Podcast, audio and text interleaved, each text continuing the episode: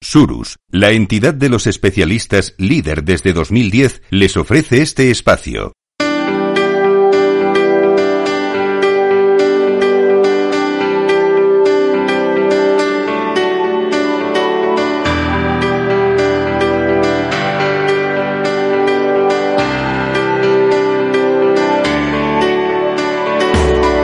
Capital, la Bolsa y la Vida, con Luis Vicente Muñoz. Y aquí comenzamos un día más en Capital Radio y con la colaboración y la inspiración de Surus, el tiempo, el espacio dedicado a la segunda oportunidad. Esto que debe tener siempre en mente quienes están atravesando crisis en el mundo empresarial. Hay segundas oportunidades, si se trabaja bien, si se tiene conocimiento de cómo afrontar la situación. Hoy vamos a hablar de la exoneración en el crédito público en particular. La segunda oportunidad o exoneración del pasivo insatisfecho es una posibilidad contemplada en la normativa concursal, la normativa de los concursos de acreedores, para que las personas naturales, sean o no sean empresarios, puedan beneficiarse de una reducción del importe de sus deudas siempre que, claro, que cumplan con los requisitos establecidos en las condiciones que se estipulen. Aquí está con nosotros, como cada vez que hablamos de estas cuestiones, María Díaz, socio, director de Surus y responsable de insolvencia. ¿Cómo estás, María? Muy buenos días. Como siempre. Bienvenida. Y nuestro invitado especial para hablar de este tema central de hoy es Luis Show. Es licenciado en Derecho por la Universidad de Granada, es magistrado del Consejo General del Poder Judicial entre el año 2020 2001 y 2020, nada menos que 19 años, y es magistrado en la Audiencia Provincial de Málaga, en la sección sexta, como especialista en mercantil desde hace ya tres años, es decir, un gran especialista en asuntos eh, propios de lo mercantil. Eh, Luis, bienvenido, muchas gracias por acompañarnos. Muchas gracias a vosotros, Luis, María, un saludo a los dos y un placer participar eh, permítame, Luis, que te rectifique una cosa. Bueno. Soy más viejo que todo eso. Llevo aquí en la carrera desde 1996 y me parece que ya llevo más, años de los que de los que me has puesto. Así que como magistrado habrás visto muchas cosas, pero hoy vamos a hablar de una en concreto de la experiencia que puedas transmitir o compartir con nuestros oyentes sobre la segunda oportunidad o esto que llamamos la exoneración del pasivo insatisfecho como la posibilidad que se contempla en la normativa concursal. Em, ¿Cómo lo definirías para que lo entendamos mejor? ¿Qué es exoneración de crédito público? Bueno, eh, tú ya has dado una breve introducción. Me gustaría también ampliarla un poquito eh, antes de entrar en lo que sería la exoneración del crédito público, tener en cuenta qué es esto de la segunda oportunidad o esto de la exoneración del pasivo insatisfecho. Eh, ya introducida por la ley en el año 2015, lo que se pretende, como bien ha indicado, es que la persona física pueda eh, volver a empezar. Todas esas deudas, toda esa carga que tiene, que tiene encima, puedan eliminarse esas deudas y pueda pues iniciar, sobre todo lo que es un empresario, puede iniciar una vez más una actividad profesional, con, creando riqueza, creando empleo y, pudiendo seguir adelante en, en, sus negocios. la ley, tras la reforma de, de 2022, ha introducido dos vías, una vía que sería uh, liquidando todo el patrimonio que tiene la persona física y perdonándole las deudas, y una segunda vía que ya estaba anteriormente, pero bueno, ahora se, se ha regulado un poquito, se ha regulado un poquito mejor, que es con relación a la, a la, posibilidad de la existencia de un plan de pago y conservando determinados bienes, fundamentalmente lo que es la, la vivienda. Pues bien, para acceder a esta segunda oportunidad se deben de cumplir unos requisitos. Y el primero de ellos es que se trate de, un deudor de buena fe. Eh, el artículo 487 de la ley concursal nos dice cuándo no es un deudor de buena fe. Y dentro de estos supuestos, los cuales no hay, no es un deudor de buena fe, sería pues cuando ha sido condenado como el concurso como culpable o cuando el, la persona natural se ha endeudado de una manera negligente o temeraria, o también cuando ha sido condenado por determinados delitos como son delitos contra la hacienda pública o la seguridad social, o cuando sea, que esto es eh, una introducción de la ley de, de, 2022, cuando ha sido sancionado por una infracción eh, muy grave o grave contra la hacienda pública o la seguridad social, o se le ha derivado la responsabilidad de la empresa, se le ha derivado al administrador. Pues bien, en estos casos no hay segunda oportunidad. ¿eh? Claro. Pero bueno, cuando no concurren a estos supuestos y sí tenemos derecho a la segunda oportunidad, luego el artículo 489 nos dice de determinadas deudas que llaman no exonerables, ¿eh? en las cuales hay que pagarlas sí o sí. Tenemos derecho a la segunda oportunidad, nos van a perdonar las deudas, pero hay algunas deudas que no se nos van a perdonar. Estas deudas son, pues, por ejemplo, las deudas de alimentos que tengamos que, dar a, nuestro hijo o a nuestro cónyuge, o, las deudas por responsabilidad civil derivada del delito, y, y fundamentalmente, para el tema que estamos tratando, las deudas de derecho público. Las deudas de los créditos públicos, como pueden ser pues, las deudas que tengamos con Hacienda, las deudas con la Seguridad Social, y muchas más, como puede ser pues eh, el IBI o, o, una multa de tráfico, por ejemplo. Y en este caso ya no se nos exoneran de estas deudas o no se nos exoneran completamente de estas deudas, que después sí matizaremos un poquito esto si, si quieres. Y eh, aquí nos encontramos con una situación que para el empresario, porque es el empresario fundamentalmente, no eh, el deudor persona física, lo que podemos entender por consumidor, por un empleado, por, un funcionario, eh, no va a tener tanto problema, pero sí lo va a tener el empresario, que sí dentro de sus deudas, las que va a tener como muy importantes van a ser las de, las de crédito público. Y esto sí que es un problema, porque eh, decía un magistrado, uh, Fernández Seijó, eh, que, que se nos encontramos como un socio de, de Sísifo, porque el, el, empresario va a tener estas deudas, no puede pagar estas deudas, estas deudas no se le perdonan, consecuencia de ello, eh, vuelve a estar en una situación de insolvencia, eh, vuelve a pedir un concurso con la, el mismo resultado, es decir, estas deudas no se perdonan, y es lo, lo, de, lo de Sísifo de que subimos la montaña con la piedra, ¿no? Este mito griego de, del que estaba condenado a subir la montaña con la piedra, y cuando llegaba arriba de la montaña, volvía a caer la piedra y la tenía que volver a subir. Porque la segunda oportunidad parece que se invalida, ¿no? La segunda oportunidad se pierde en ese caso. Se pierde la segunda oportunidad, se pierde la segunda oportunidad y sobre todo se pierde la posibilidad de exonerar este crédito. Sí. Bueno, María tiene preguntas. Adelante, María. El, a mí me, me, gustaría, Luis, que entráramos un poquito más en detalle. Entiendo que se pierde si hay unas limitaciones eh, hasta unos determinados rangos que sí se podrá exonerar, pero en cualquier caso, pues nos metemos en un problema, como bien decías, donde el empresario pues se encuentra en un callejón sin salida, ¿no? Además, eh, eh, es importante tener en cuenta que, que bueno, pues, eh, pues dentro de esa deuda de crédito público, pues están los ICOs, ¿no? De los que se beneficiaron, pues muchas compañías, empresas, pymes, autónomos, que ahora mismo tienen que ir afrontando esos pagos, ¿no?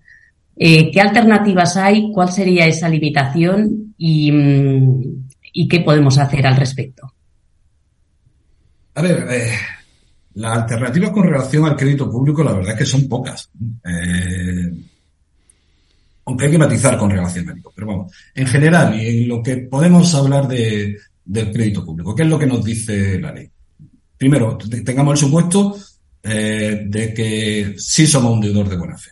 Si somos un deudor de buena fe, porque no hemos sido condenados por un delito contra la hacienda pública, porque no hemos cometido una infracción muy grave o grave eh, de carácter administrativo contra la seguridad social, o porque no se nos ha derivado responsabilidad de, de las deudas de la empresa al administrador. Bien, en este caso, la, el artículo 489 nos dice que no es exonerable el crédito público, pero con ciertas limitaciones. Y estas limitaciones que nos permite, si nos permite exonerar hasta una cantidad de 10.000 euros.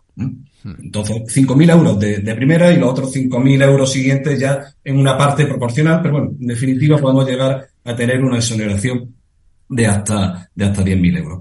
Esta sería la, la única alternativa o la única posibilidad que tiene el empresario. El empresario, bueno, cualquier persona física, estamos hablando de empresario porque van a ser generalmente los titulares de este, de esta deuda pública eh, se le podrá exonerar hasta 10.000 euros, pero además solamente se le puede exonerar una vez. Es decir, si la primera vez eh, nos dan eh, la, la, exoneración del pasivo insatisfecho y nos exoneran hasta 10.000 euros y eso no es suficiente y volvemos a entrar en un concurso y volvemos a solicitar la exoneración del pasivo insatisfecho, ahora ya no se nos va a exonerar nada de crédito público, ya ni siquiera estos 10.000 euros.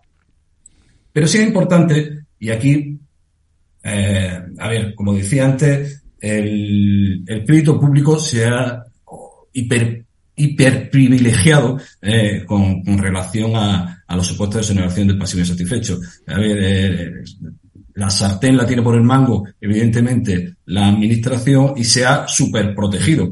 esto ha dado lugar, ha motivado el planteamiento de varias cuestiones prejudiciales por diversos juzgados y diversas audiencias, la audiencia de Alicante, juzgados de, de Madrid, juzgados de Barcelona, eh, cuestionando precisamente este hiperprivilegio y planteando a Europa eh, que la regulación española no se adapta a las directivas europeas en la medida en que limitan en exceso la posibilidad del acceso a la segunda oportunidad porque el crédito público no se va a exonerar o se va a exonerar una pequeña.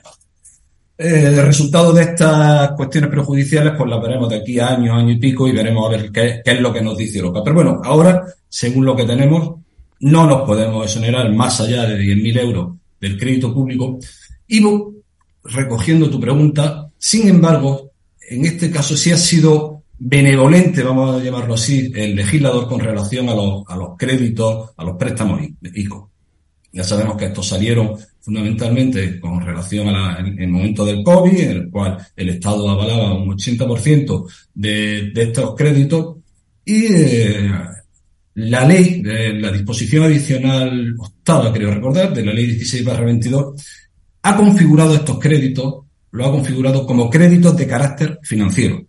No lo ha configurado como créditos de carácter público.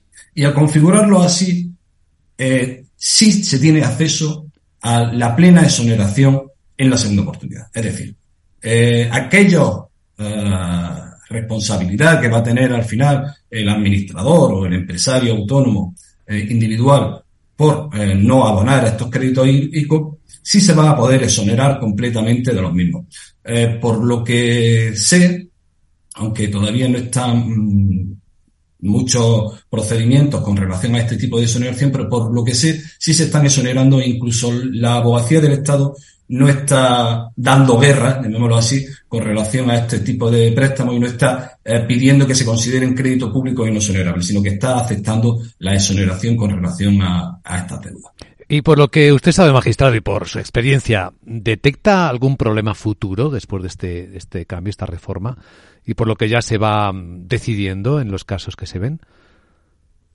A ver, eh, tenemos que tener en cuenta que la, reforma del 22 eh, ha sido una reforma muy importante, una reforma fundamental, ah, no solamente con relación a la segunda oportunidad, sino también eh, la introducción de los planes de reestructuración, el procedimiento de microempresas. Es una reforma ambiciosa, pero tiene una técnica legislativa, digamos que un poco dudosa. ¿eh? Tiene bastante incongruencia, hay bastantes lagunas y sí está planteando si está planteando problemas y ciniéndonos al problema de la, de la segunda oportunidad, en principio ha supuesto mm, unos límites de segunda oportunidad, ya le digo fundamentalmente con relación al empresario, porque ha ampliado los supuestos en los cuales el deudor no se considera de buena fe. Ya les digo que uno de ellos no son solamente las sanciones administrativas, sino fundamentalmente la derivación de responsabilidad. Ya sabemos que la administración, cuando hay una deuda de una sociedad, eh,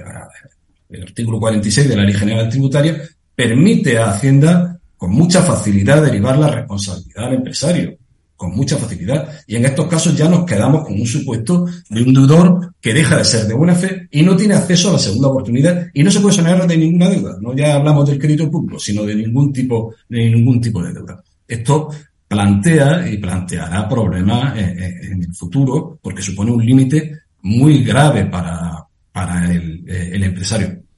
Pero por otro lado también la, la reforma ha facilitado eh, el acceso a la segunda oportunidad. Y me explico. Eh, existen lo que se llaman los concursos sin masa, ¿eh? eh que realmente van a responder a esto. Los concursos sin masa son aquellos casos en los cuales una persona o una sociedad pues acude al concurso porque no puede pagar su deuda, pero tampoco tiene bienes. Cuando hablo de bienes que no tiene ningún tipo de bienes, o los bienes que tienen no tienen ningún valor, pues pensemos en una persona física, pues lo que tiene es un coche de 15 años de antigüedad. Que no tiene ningún valor, eh, vive de alquiler, o vive en una casa que está hipotecada, pero con una hipoteca, mi casa vale 100, pero la hipoteca que tengo son 120.000 euros, la cara que es eso. Eso es un supuesto de concurso sin masa.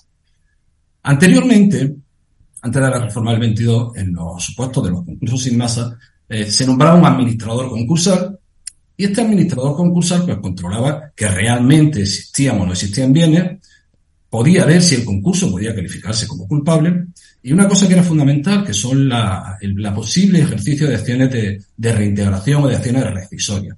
Eh, este tipo de acciones, pues lo que pretenden es eh, rescindir aquellos actos que se han realizado dos años antes del concurso y que pueden ser perjudiciales para la masa.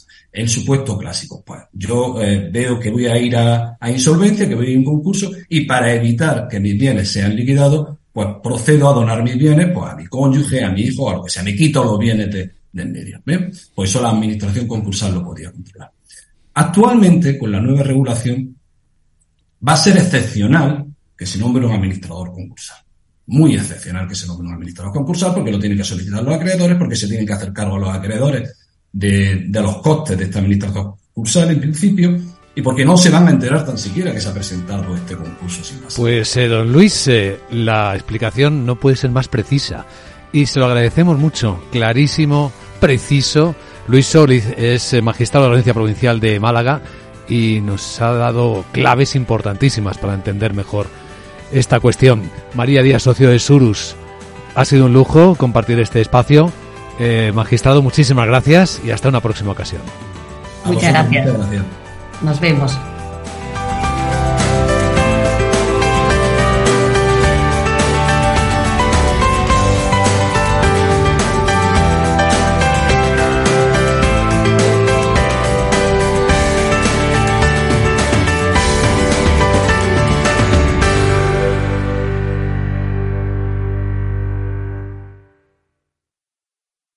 Surus, la entidad de los especialistas líder desde 2010, les ha ofrecido este espacio.